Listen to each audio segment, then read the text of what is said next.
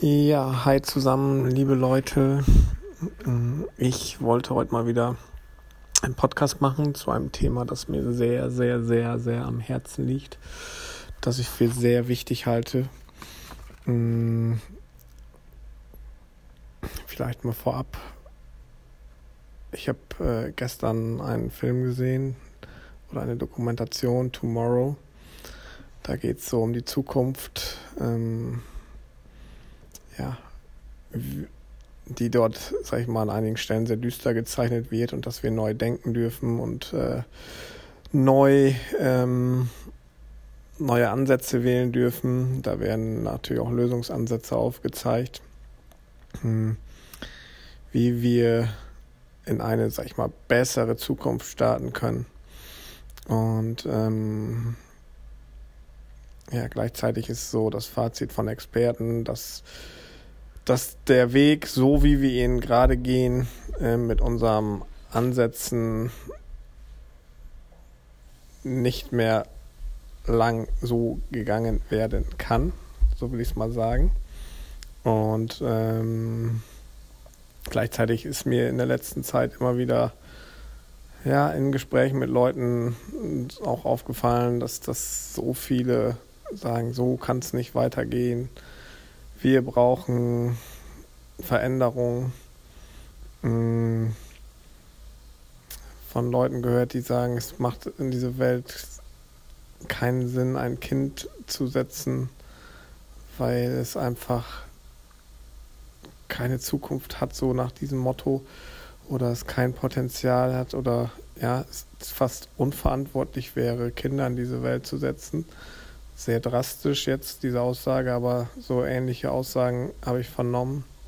Und ähm, das stimmt einen natürlich schon auch äh, nachdenklich, auch jetzt, wo man selber gerade Vater geworden ist und natürlich da auch eine Verantwortung trägt und auch irgendwie das Beste möchte für seine Kinder oder für sein Kind, in dem Fall bei uns.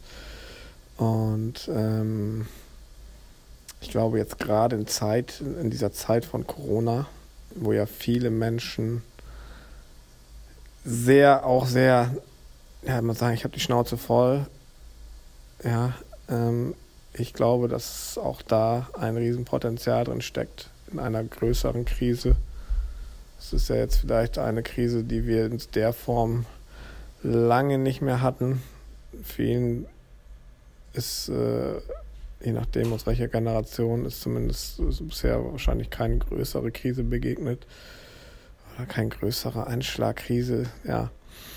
Ähm, und gleichzeitig sage ich ja, ist äh, für mich in jeder Krise eine Chance. Und deswegen ist mir so am Herzen, jetzt diesen Podcast zu machen und vielleicht auch Menschen damit mal zu erreichen und ähm, Menschen mal dahin zu animieren, zu reflektieren und ja, zu schauen. Und ähm, ich werde da in diesem Podcast äh, mit Sicherheit an einigen Stellen erstmal ein bisschen kritisch sein, ja, und ähm, mal aufzeigen, wo ich, ich nenne es jetzt mal das System oder ja, System trifft vielleicht am ehesten der oder auch wie wir als Gesellschaft aufgestellt sind, gerade in der westlichen Welt, ähm, dass dieses System für mich sehr, sehr, sehr viele Schwachstellen aufweist, die wir auch jetzt gerade sehen und dass dieses System keinerlei Nachhaltigkeit enthält, keinerlei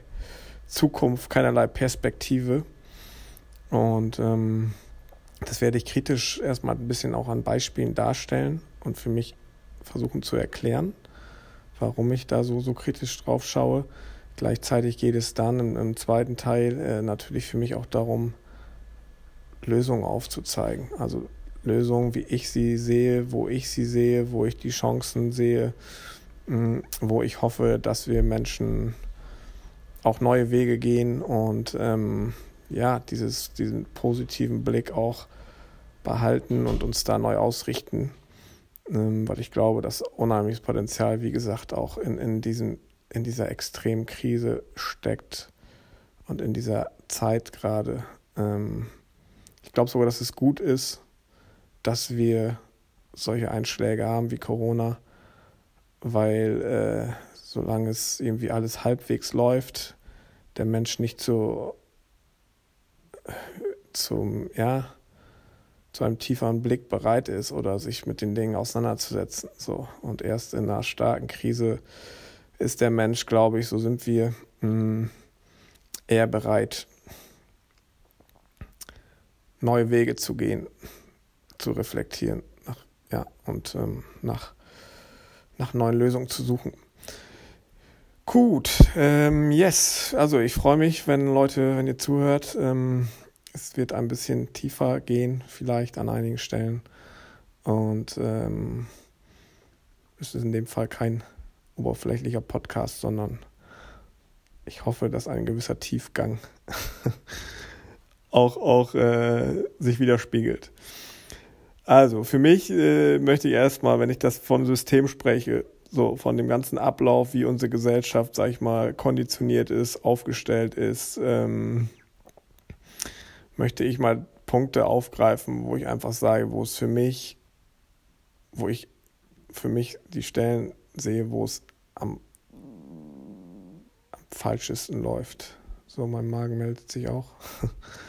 ähm, oder wo wir die größten Schwachstellen haben. Und da möchte ich für mich als allererstes, weil ich glaube, dass da wirklich sehr viel Potenzial gleichzeitig steckt, äh, die, die unsere Schule, unser, unser Schulsystem mal nennen. Für mich persönlich ja, ist unser Schulsystem ein Schulsystem, was so aufgestellt ist, dass es ein reines Leistungsprinzip oder rein nach Leistung aufgestellt ist. Das heißt, leiste ich was, ja, dafür haben wir auch unsere Schulnoten, bin ich wer, leiste ich nichts, bin ich halt nur ungenügend oder mangelhaft, so will ich es mal sagen, in Schulnoten gesprochen. Und ähm, ich werde quasi in diesem Schulsystem schon wirklich konditioniert und darauf verdonnert, in dieser Ellenbogengesellschaft funktionieren zu müssen.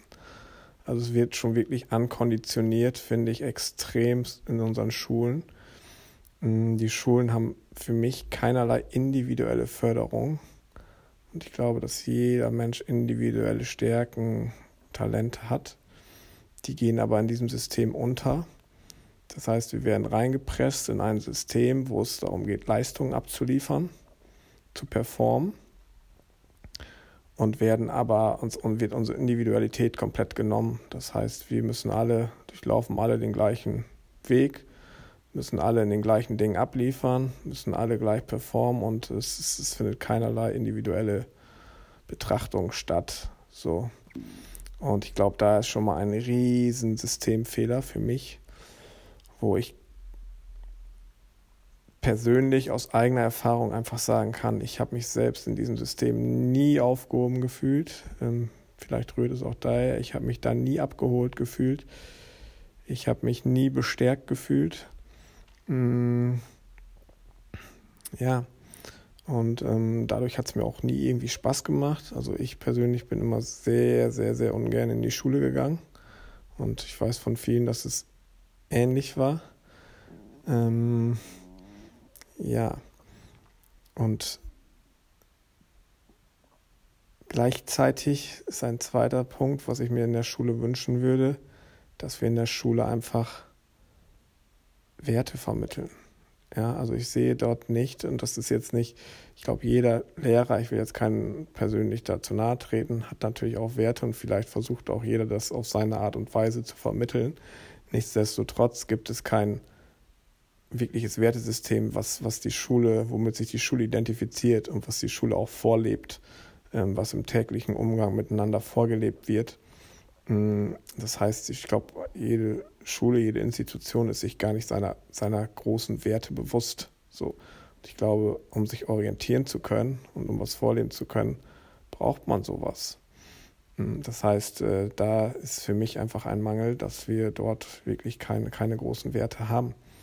Und ähm, ich glaube, gerade die jungen Schüler brauchen äh, irgendwo auch Werte, an denen sie sich aufrichten können, die aber vorgelebt werden von oben. Ähm, ja, das sind so zwei große Kritikpunkte, die ich äh, in unserem Schulsystem sehe. Und es wird irgendwo auch gleichzeitig suggeriert, dass das, das fällt mir in den Schulen auch immer auf, ja, dass ich in irgendeiner Form dort lerne, dass mein Glück oder meine Zufriedenheit im Außen liegt. Das heißt, ich muss ähm, ja, ich muss performen, möglichst gut sein, dann habe ich ein Recht, glücklich zu sein. So will ich es mal ganz plakativ sagen.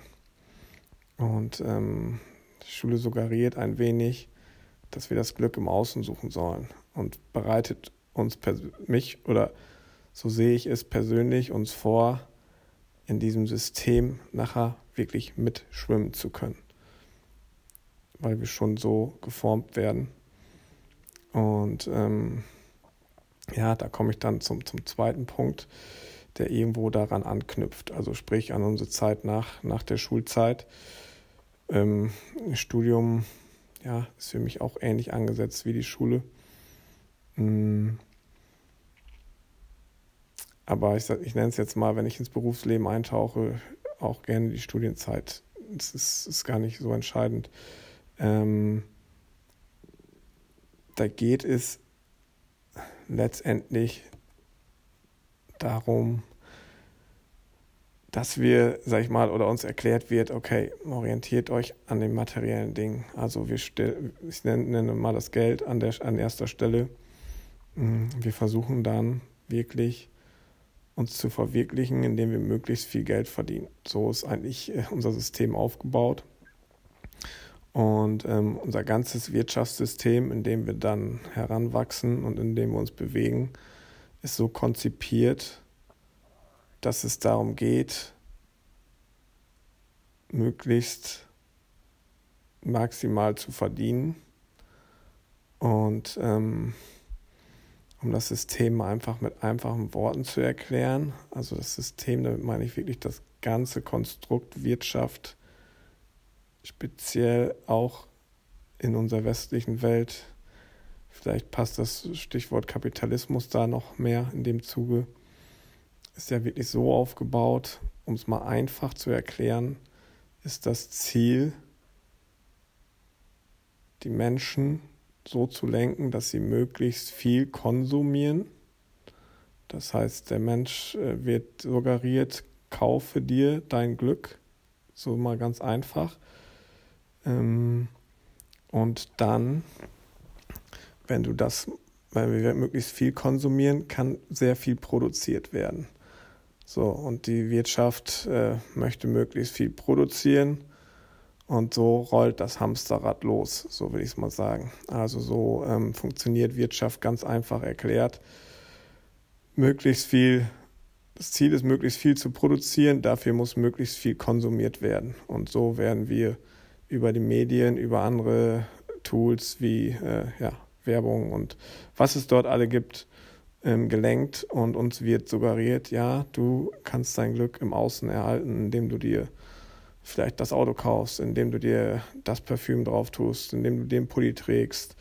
Letztendlich äh, wird immer suggeriert, damit wirst du dein Glück erreichen, deine Happiness steigern und ähm, der Mensch hinterfragt nicht viel, der zieht sich da so rein, sag ich mal, und ist danach so in so einem Kaufwahn, so einem Kaufrausch. Und ähm, so funktioniert unsere Wirtschaft, das brauchen wir, um letztendlich viele, viele möglichst viel zu produzieren, was wiederum heißt, möglichst viele Arbeitsplätze etc. Dieser ganze Rattenschwanz, der da dran hängt. Ähm, die Politik spricht ja immer Wirtschaft an erste Stelle, so ähm, äh, und ja, wie heißt es noch so schön? Gut ist, was Arbeit schafft oder so. Ich glaube, das war mal so ein Slogan. Und ähm, ja, das funktioniert halt an der Stelle nur so. Und ich möchte einfach mal an, an Beispielen erklären, wie irrsinnig dieses ganze System ist. Da ist mir als erstes, das habe ich mal von jemandem erklärt bekommen, wo es mir auch wirklich selber alles so, so klar wurde, wie perfide dieses System doch auch irgendwie ist und dass wir das gar nicht hinterfragen. Es war, und zwar hat mir erklärt, dass die Glühbirne, ich glaube, die Glühbirne ist so Ende des 18. Jahrhunderts, äh, glaube ich, 1890 oder so irgendwie ist sie erfunden worden, oder ein bisschen eher, glaube ich. Und ähm, ist dann in die Produktion gegangen. Und die Glühbirnenhersteller haben gemerkt, so wow, äh, die Dinger halten ja ewig lange.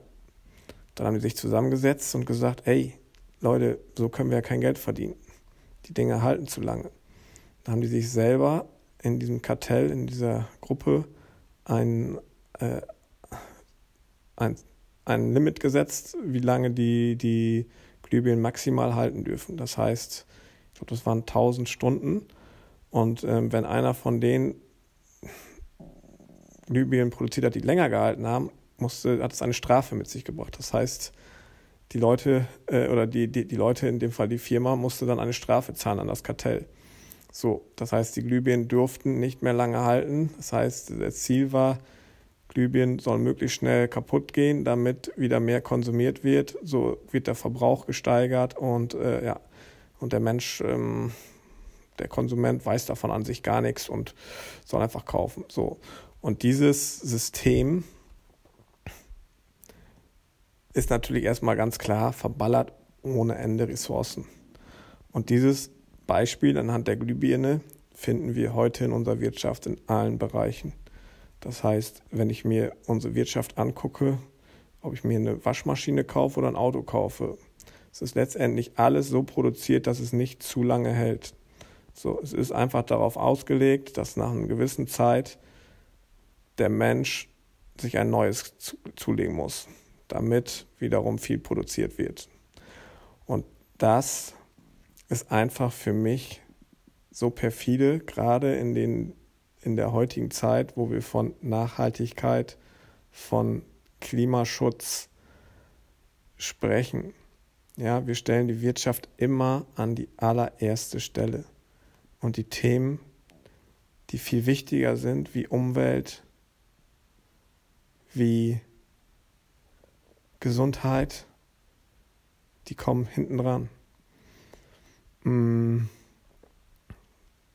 Also es ist ein, so ein Hamsterrad und so eine Ellenbogengesellschaft, die wir da geschaffen haben, die wir aber selber überhaupt nicht mehr durchleuchten und irgendwie hinterfragen.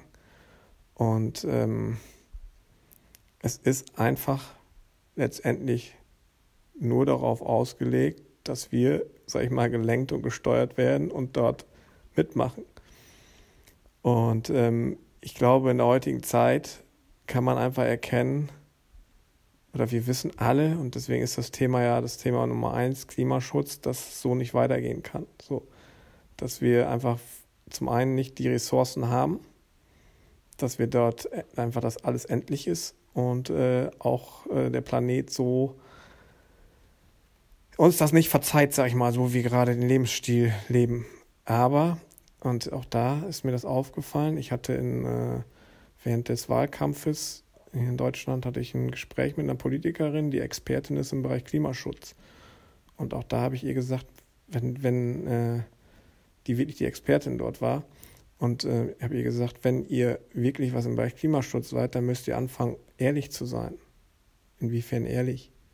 War die Frage. Ich so, ja, ehrlich insofern, dass man den Menschen erklärt, wenn wir wirklich Klimaschutz betreiben wollen und was anpacken wollen, dann können wir nicht mehr sagen Wirtschaft first, dann müssen wir sagen Klimaschutz first.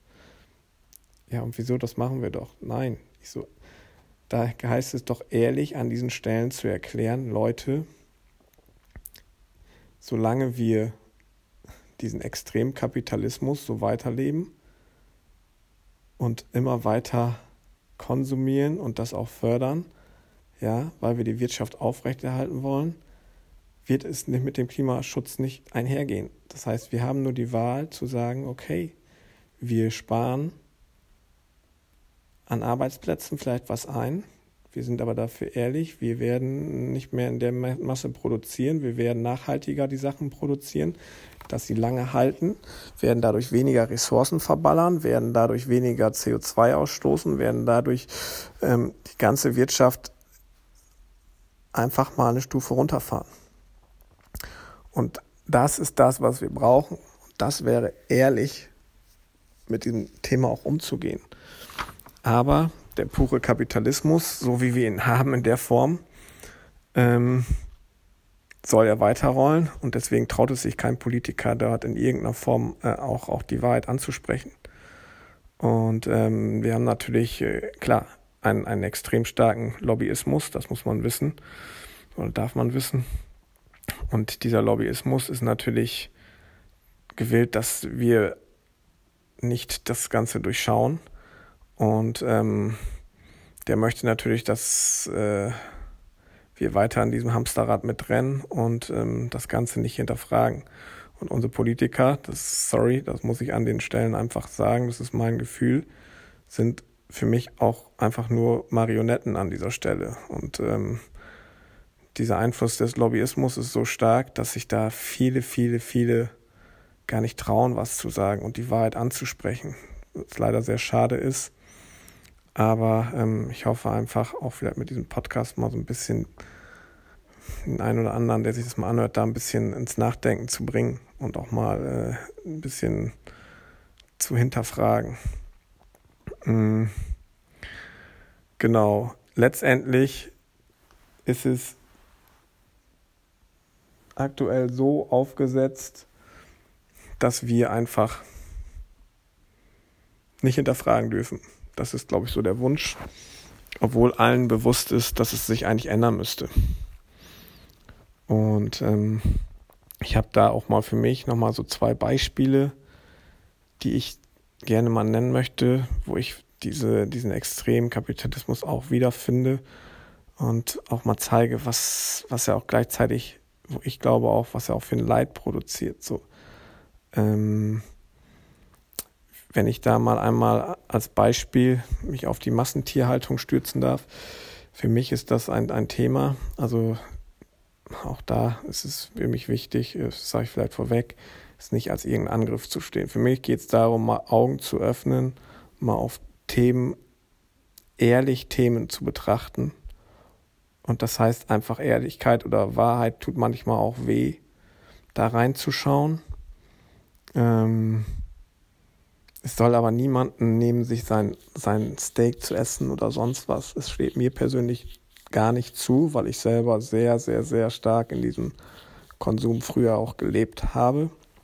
Da jemanden zu belehren, missionieren oder sonst was, ist nicht mein Ansinnen.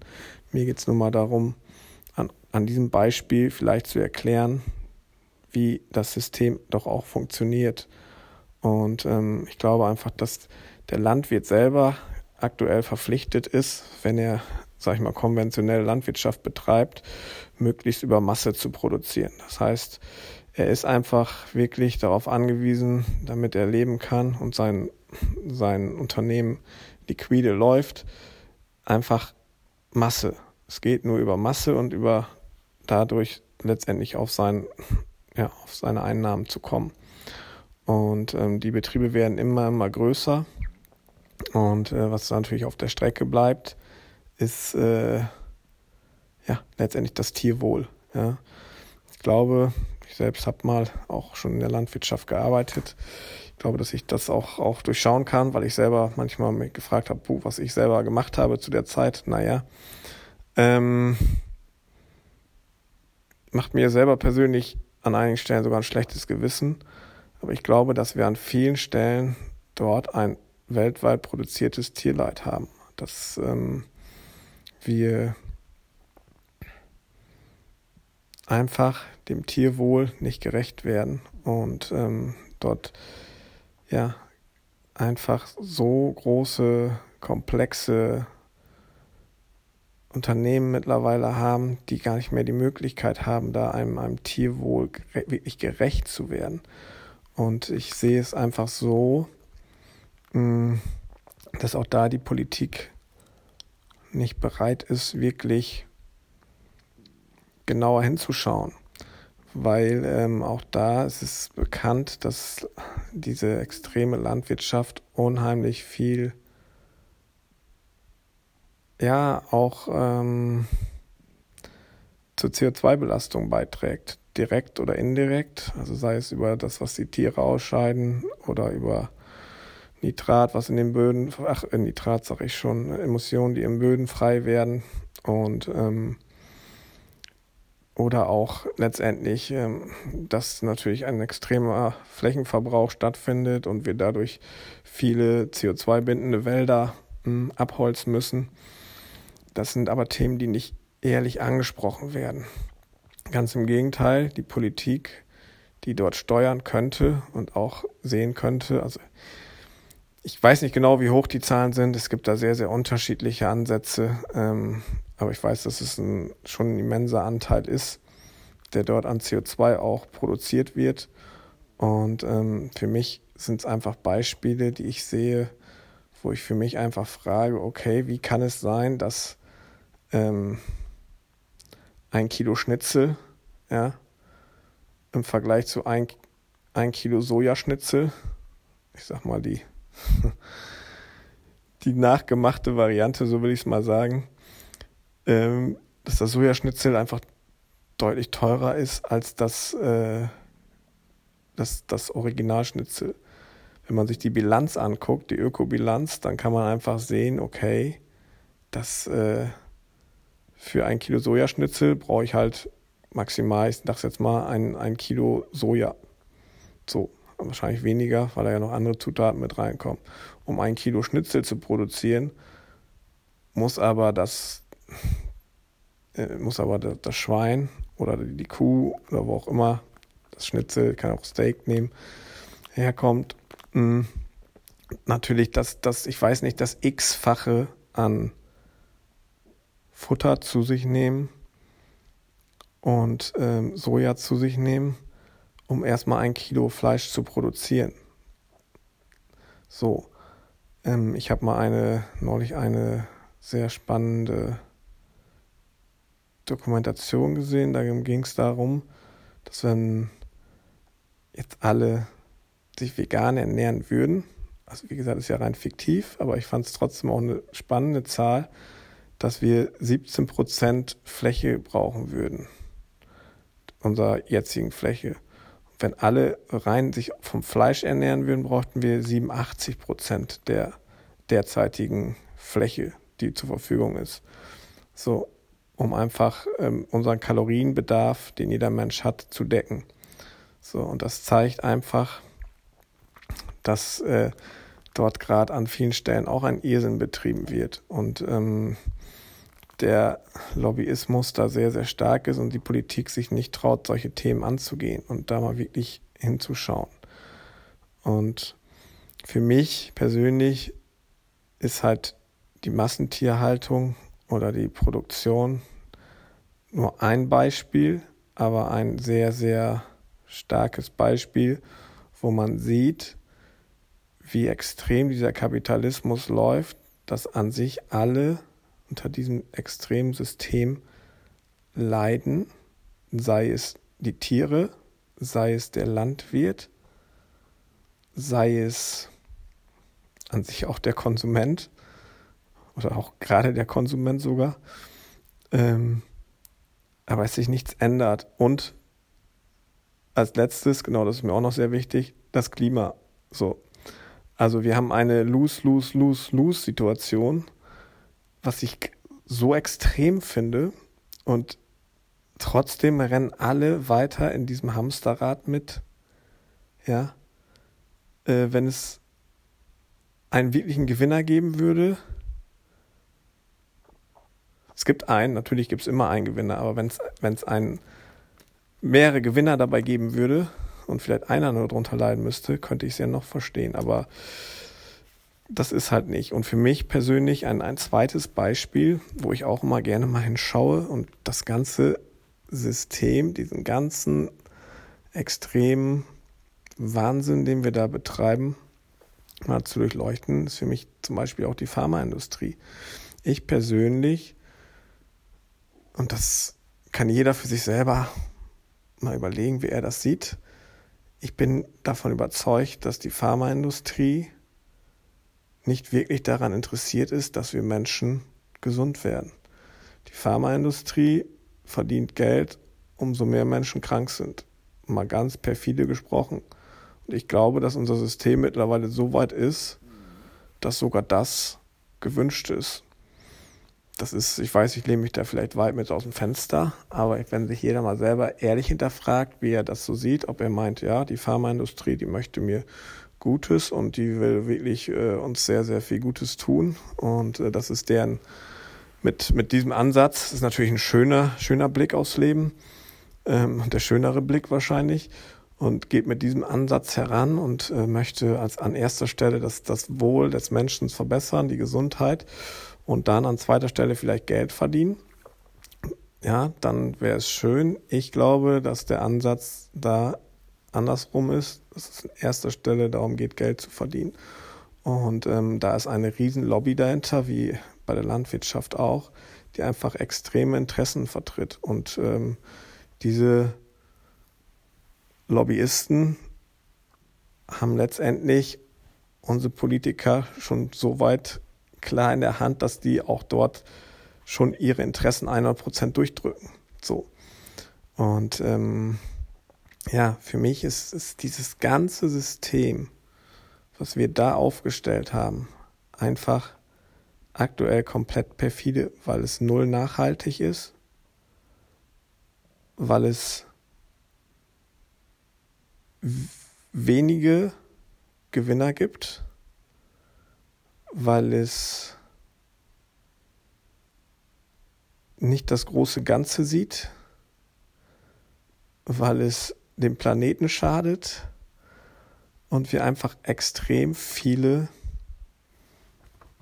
Stellen haben, die in einer gewissen Weise unter diesem extrem leiden. Unter diesem extrem, ich nenne es immer extremer Kapitalismus, weil so das ist es für mich, den wir da gerade führen oder ja, den wir da gerade leben. Und ähm, da wünsche ich mir einfach eine Riesenveränderung. Ich hoffe, dass wir jetzt diese Zeit nutzen und in einer gewissen Form auch einfach mal ins Reflektieren kommen. Mm. Das wünsche ich mir sehr. Für mich persönlich geht es ja genau darum, und da möchte ich jetzt mal einsteigen, was können wir denn oder welche Möglichkeiten haben wir denn? Dieses an, an diesem Punkt, wo wir jetzt sind, zu sagen, stop und wir machen jetzt den Change. Wir verändern was. Wie kann dieser Change aussehen? Wie kann diese Veränderung aussehen? Welche Lösungsansätze haben wir? Und darauf möchte ich mich jetzt auch mal konzentrieren und ähm, da mal einsteigen, was ich mir wünschen würde. Ich persönlich. Warum ich auch diesen Podcast mache. Wo ich wirklich vielleicht, und wenn es nur einen ist, mal inspirieren möchte, okay, das ist ja vielleicht eine Option, die wir haben.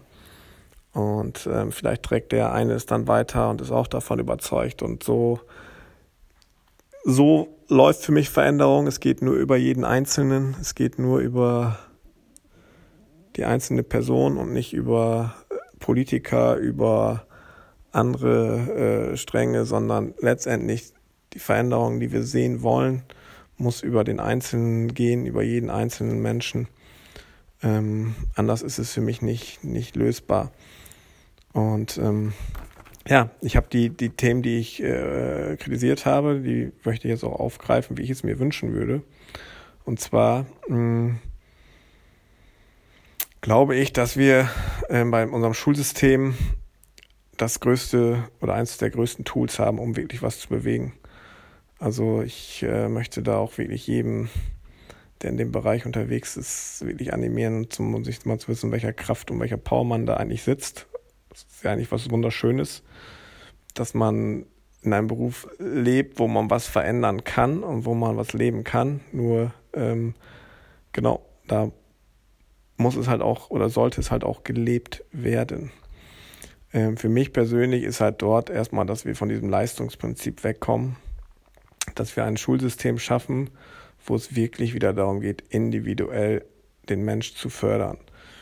Ich gehe davon aus und ich bin felsenfest davon überzeugt, dass jedes, jedes Kind jeder Jugendliche gewisse Stärken hat, gewisse Talente hat, die vollkommen individuell sind und die es um die es geht, dass wir diese herauskitzeln, dass wir diese fördern, dass wir diese Talente jedes Einzelnen stärken und wachsen lassen. Und ähm, ich glaube, dass wenn, wir, wenn uns das gelingen würde und wir unser Schulsystem so aufstellen, dass wir nicht mehr wirklich auf, auf Masse, sag ich mal, lernen und auf in allen Bereichen, sondern wirklich individuelle Stärken fördern, dass das, glaube ich, für den Schüler, für jeden individuell das Ganze viel mehr Spaß machen würde. Wenn ich in dem, was ich gut kann, gestärkt werde, wenn ich in dem, was ich, wo ich gut drin bin, arbeiten darf oder, oder machen darf, das ist ja auch meistens so, also das, wo ich Talent drin habe, befriedigt mich ja auch. Das, das erfüllt mich, weil ich darin einfach gut bin. Ich habe das Talent nicht ohne Grund, sondern es macht an sich auch, äh, dass das setzt sich immer eins zu eins ähm, raus, dass äh, mir das halt auch Spaß macht. So. Und ähm, wenn ich in dieser, in diesen Talenten gefördert werde, dann kann ich mich entwickeln und ähm, ich werde nicht so. Ja, wir schaffen dadurch einfach auch eine, eine buntere Gesellschaft, glaube ich. Und äh, das ist für mich das, das Allerwichtigste, dass wir aus diesem, ich sag mal, kollektiven Leistungsprinzip rausmarschieren in eine individuelle Förderung jedes Einzelnen. So. Des Weiteren würde ich mir halt wünschen, dass in den Schulen wirklich von oben klare Werte definiert sind und dass diese auch einfach mit Leben gefüllt werden. Das heißt, äh, nicht nur irgendwie an die Wand schreiben, sondern dass es klare Werte gibt, ähm, diese wirklich, mit denen man sich identifizieren kann und die dann auch von den Lehrern vorgelebt werden, sodass sich Schüler daran aufrichten können. Und ähm, wichtig ist dabei, wie gesagt, dieses mit Leben zu füllen und nicht nur Werte zu propagieren, sondern äh, da ist natürlich auch die Lehrkraft gefordert, das individuell, ja, einfach wirklich mit Leben zu füllen. Ich glaube, dass das, äh, wenn man das authentisch lebt, dass ich als Kind mich daran auch orientieren kann. Und äh, da ist für mich einfach auch ein Umdenken gefordert. Ähm, ein großer Wunsch, dass da was passieren würde und wir da vielleicht ja wirklich auch eine Veränderung herbeiführen. Ähm, das dritte, was ich in den Schulen als, ja, als unbedingt erforderlich ansehe, wäre wirklich auch Zeiten zu haben, dass Kinder lernen, ich sag's jetzt mal, wieder zu meditieren. Ich glaube, dass dieses Tool der Meditation ein Tool ist, was einfach so, so wichtig ist. Ähm ich habe äh, vom Dalai Lama gelesen, dass er, glaube ich, ich meine, er ist das, ich bin jetzt nicht ganz sicher, doch ich, ja, ziemlich sicher, er ist das, dass er gesagt hat, wenn wir in den Schulen wieder Meditation etablieren würden, dann könnte uns das gelingen, den Weltfrieden innerhalb der nächsten ein, zwei Generationen herzustellen. So. Ähm, Meditation ist immer ein Weg nach innen. Ähm, Meditation setzt voraus, dass ich das Glück im Inneren finden kann, in mir, ähm, ich nicht im Außen suchen muss und gleichzeitig ich mich mit mir selbst auseinandersetze.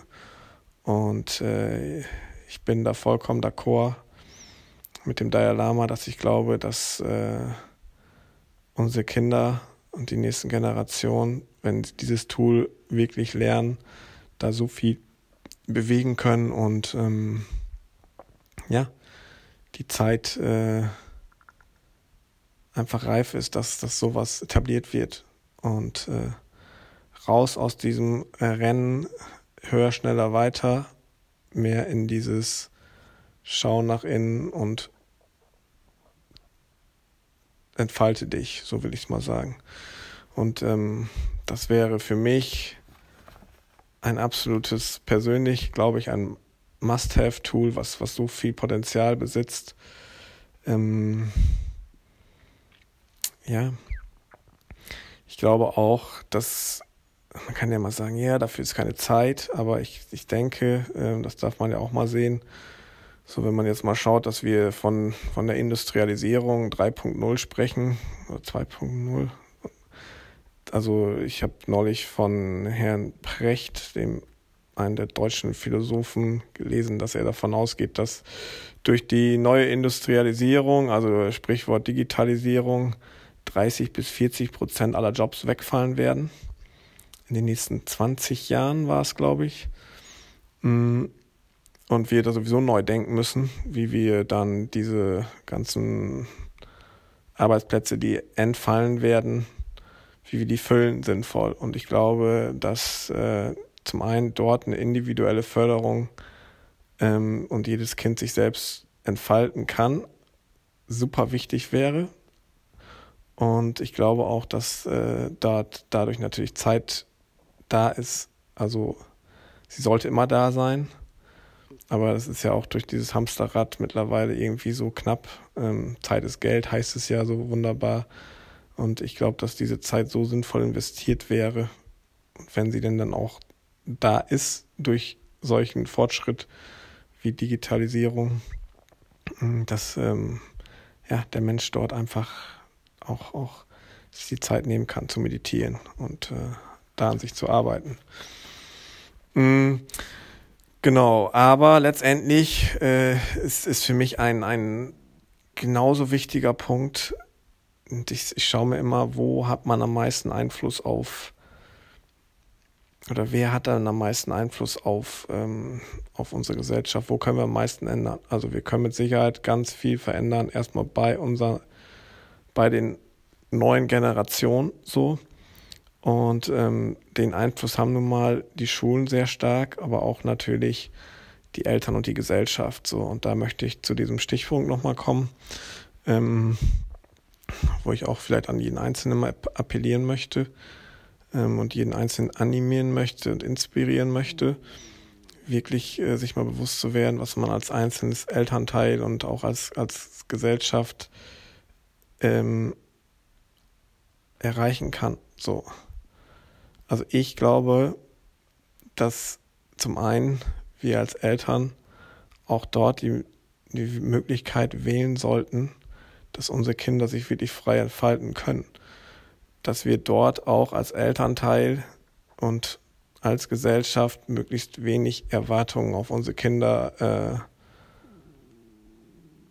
äh, produzieren, dass wir den Freiraum lassen, nicht äh, sie gleich in unsere Erwartung reinzupressen, sondern ihnen einfach zu sagen, okay, du hast die Möglichkeit und du darfst dich frei, du darfst frei wählen, du darfst frei entscheiden. Und egal wie deine Entscheidung ausfällt, ich hoffe, du wirst glücklich nach dem Motto.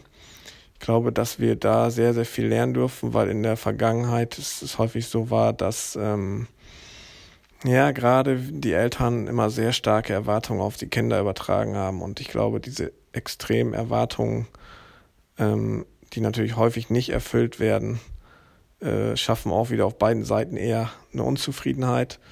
Und ähm, wenn sich ein Kind frei entfalten kann, glaube ich, auch da findet es seine Stärken, dann findet es seine Zufriedenheit und dann findet es sein, sein Glück, will ich mal so schön sagen. Und letztendlich bin ich halt der felsenfesten Überzeugung, dass um eine glückliche Gesellschaft zu schaffen, um ein,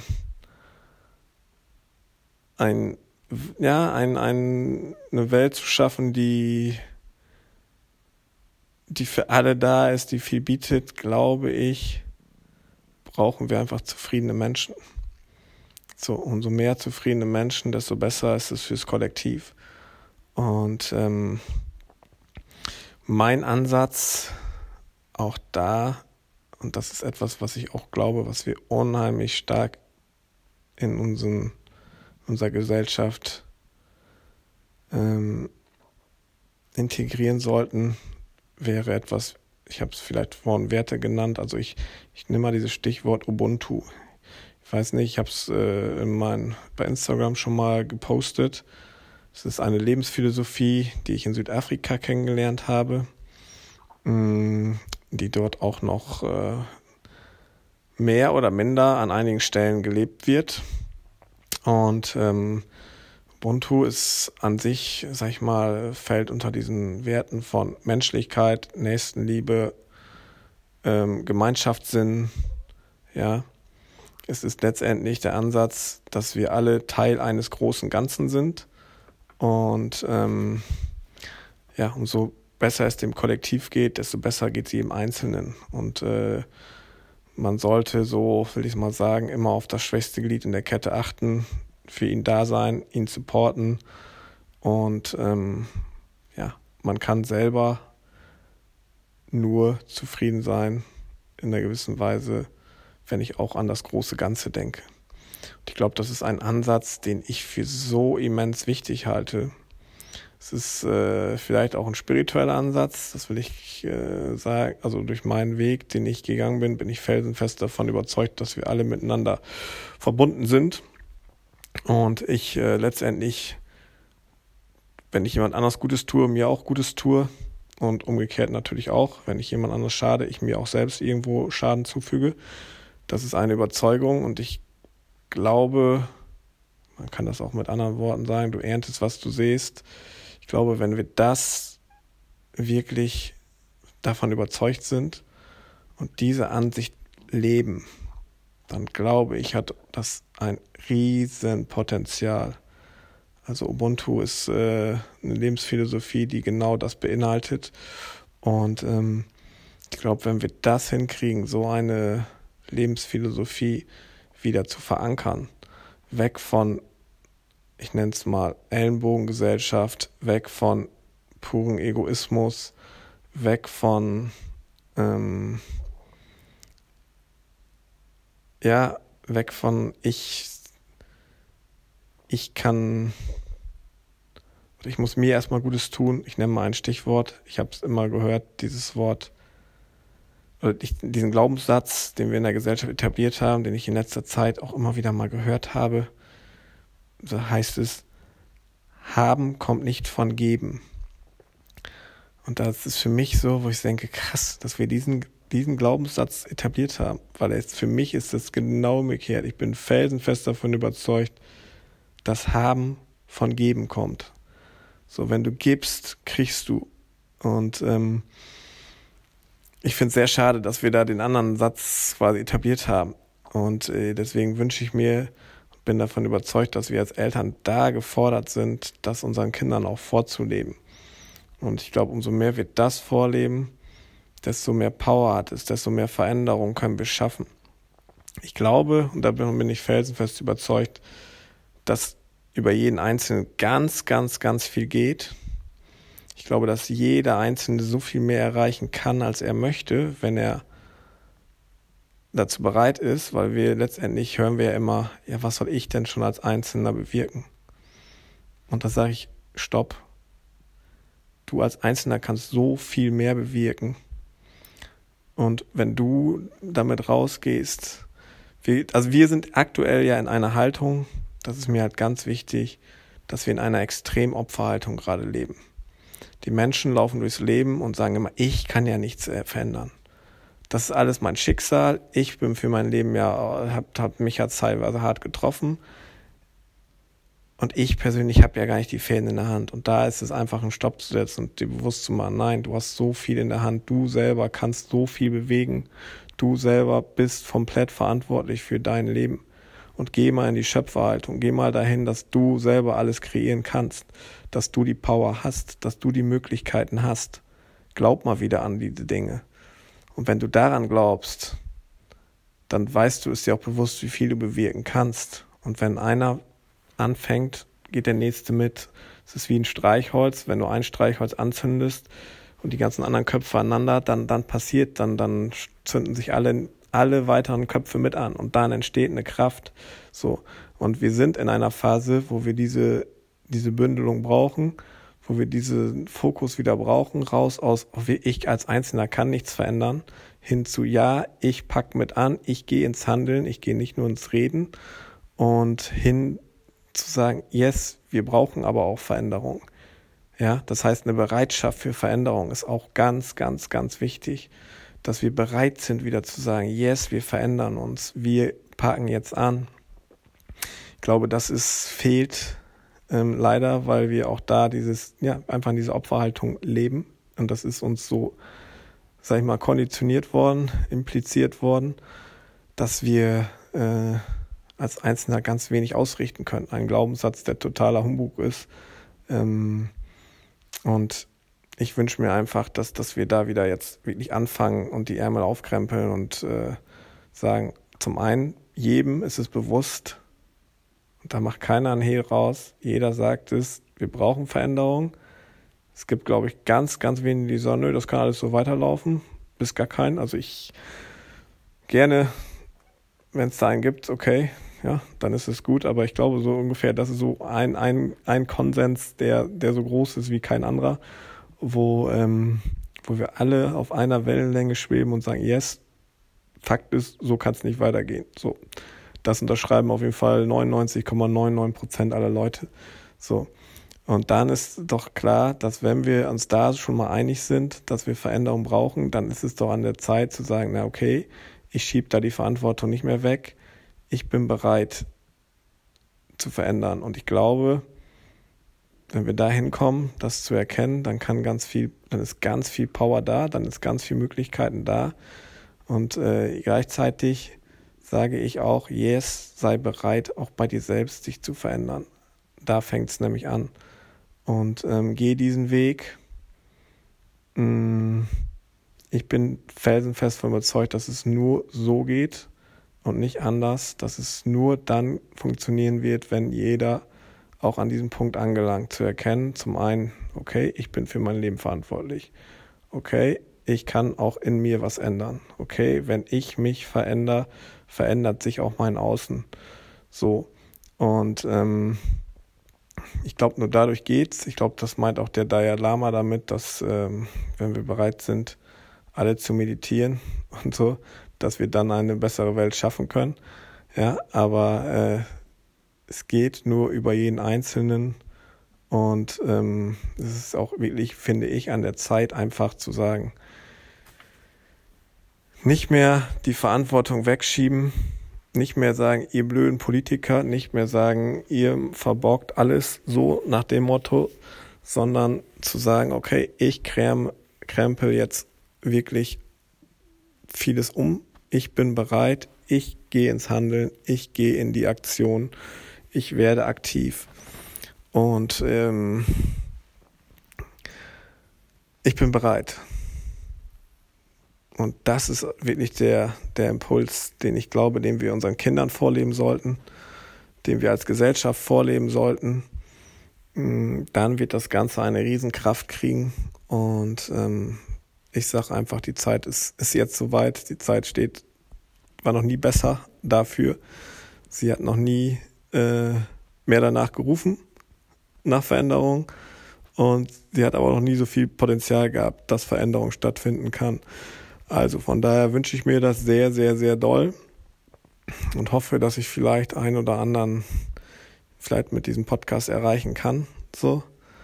Und der damit rausgeht und dann sage ich dieser dieser Impuls vielleicht so ein bisschen schwappt. Und ich merke das äh, nicht nur bei mir, ich merke es bei vielen Menschen, die sagen, yes, wir sind bereit und wir wollen was tun.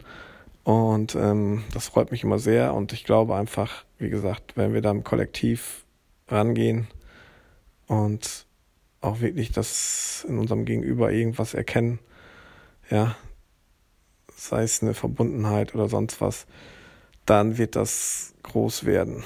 Davon bin ich überzeugt. Das ist mein Wunsch. Und ähm, nichtsdestotrotz ist es auch für jeden fein, seinen Weg zu gehen. Jeder soll seinen Weg gehen. Wenn einer andere Ansätze hat, ist es auch immer gut. Ich finde es immer spannend, sich da auszutauschen. Und äh, das war der, genau, das war der Wunsch auch meines Podcastes.